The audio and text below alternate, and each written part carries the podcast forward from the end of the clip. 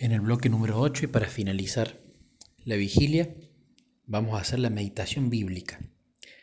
Primero recapitulemos lo que ha pasado hoy. Hemos limpiado el templo en los primeros dos bloques, hemos posibilitado que nuestro Papá del Cielo lo limpie, haciendo nuestra parte que es la confesión. Luego hemos estado pidiendo al Espíritu Santo para nosotros, diciéndole quiénes somos en realidad y así dejando que los defectos de carácter afloren y veamos la necesidad de pedirlo y lo pidamos con más ganas, pero no nos hemos quedado simplemente con ese pedido para nosotros.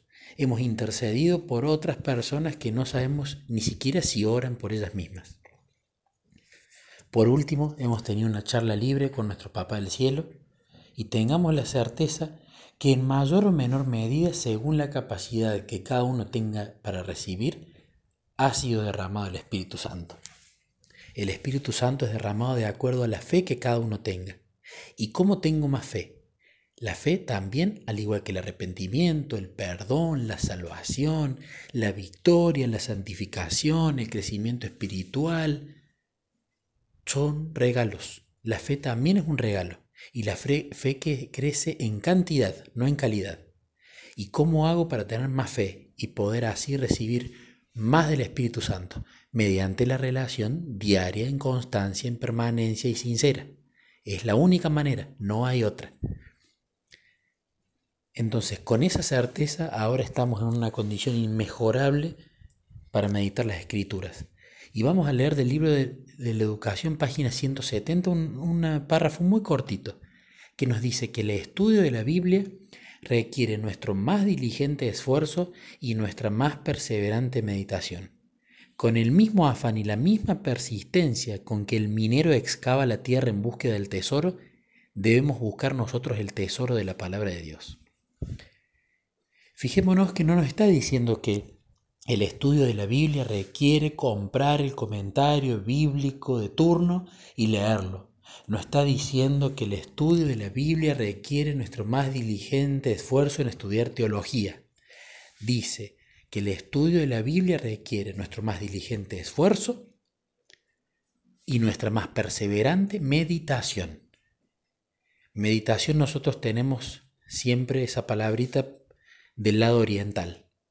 Meditación pensamos que es vaciar la mente, poner la mente en blanco, sentarnos en una posición en particular y concentrarnos en la respiración. Eso no es meditar. No es el meditar que aquí se refiere el espíritu de profecía. Meditar es reflexionar, es comparar, es pensar, es empatizar. ¿Cómo lo vamos a hacer? Vamos a elegir una historia. Si recién estamos empezando a meditar las escrituras, elijamos una historia de los evangelios. Vamos, vemos algún título que nos llame la atención y nos quedamos con eso. Pero podemos meditar en cualquier parte de la escritura o del espíritu de profecía. ¿Qué hacemos? Ponemos nuestro reloj en 20 minutos para que luchemos con esa historia, perseveremos con diligente, diligente esfuerzo y perseverancia en la meditación, como dice aquí. ¿Qué vamos a hacer? La vamos a leer una y otra vez, por más que la conozcamos. Vamos a excavar como el minero, vamos a buscar las joyas, vamos a preguntarnos, ¿Por qué está esto acá? ¿Por qué tomó tal decisión ese personaje y no tal otra? Le vamos a preguntar a nuestro Papa del Cielo, ¿qué significa esto? ¿Por qué hizo esto? Yo hubiese hecho tal cosa. ¿Cómo fue capaz de hacer eso? Yo hubiese reaccionado de tal manera. Buscamos paralelismos con nuestra vida. Vemos cada verbo, cada palabra, cada tiempo verbal, cómo se usó, cada sustantivo. Nada es caprichoso ahí en cada versículo. Todo está por algo nos ponemos a pensar cómo era el lugar en donde estaba ocurriendo eso, cómo se sentía un personaje, cómo se sentía el otro, cómo estaban vestidos.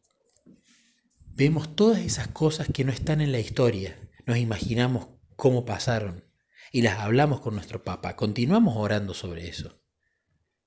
Un buen consejo para los que son ansiosos, lean una oración, cierren la Biblia y hablen sobre esa oración con su Papá del cielo estrújenla, sáquenle el jugo, luego siguen con la siguiente, cierran la Biblia y siguen de la misma manera, sáquenle el jugo a cada oración, a cada frase, a cada condimento nuevo que está agregado a esa historia. Luego de esos 20 minutos, cuando terminemos, algo muy lindo para hacer es hablarlo siempre primero con Dios. ¿Qué me dejó esta historia? ¿Qué aprendí? ¿Qué me llamó la atención? ¿Qué saqué de manera práctica para mi vida?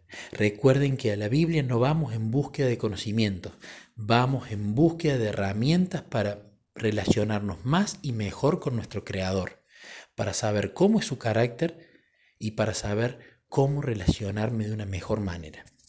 Hacemos esto 20 minutos. Espero que la vigilia haya sido muy bendecida y que en el día de hoy el haber dedicado nuestra primera parte del día a Dios se note y se sienta en las tentaciones que disminuyen, en el gozo, en la paz, en los pecados que nos es más fácil vencer a través del Espíritu Santo y en algo difícil de explicar, que es esa relación constante y en permanencia con nuestro Creador. Que sea de bendición, hermanos, y que cada testimonio que aparezca esta semana o este día, tras esta vigilia, lo contemos, a quien sea, a quien nos sintamos impresionados a contarlo. No nos guardemos el testimonio. La relación con Cristo tiene tres partes el hablar con Él a través de la oración, el escucharlo a través de la meditación de la Biblia y el compartir lo que transitamos con Él. Recordemos que en el Antiguo Testamento, cuando Jesús curaba a alguien, no iba a dar estudios bíblicos a esa persona del, Pentateuco. Iba corriendo a contarles todos de la manera en que le salía y cómo le había vivido, la experiencia que había tenido con Dios. Ningún testimonio es pequeño si es con el Rey del Universo. Entonces, cada vez que tengamos una experiencia, un testimonio, una meditación para compartir, lo hagamos de las diversas maneras que tenemos. Espero que haya sido de bendición y lo hayan disfrutado tanto como lo he disfrutado yo.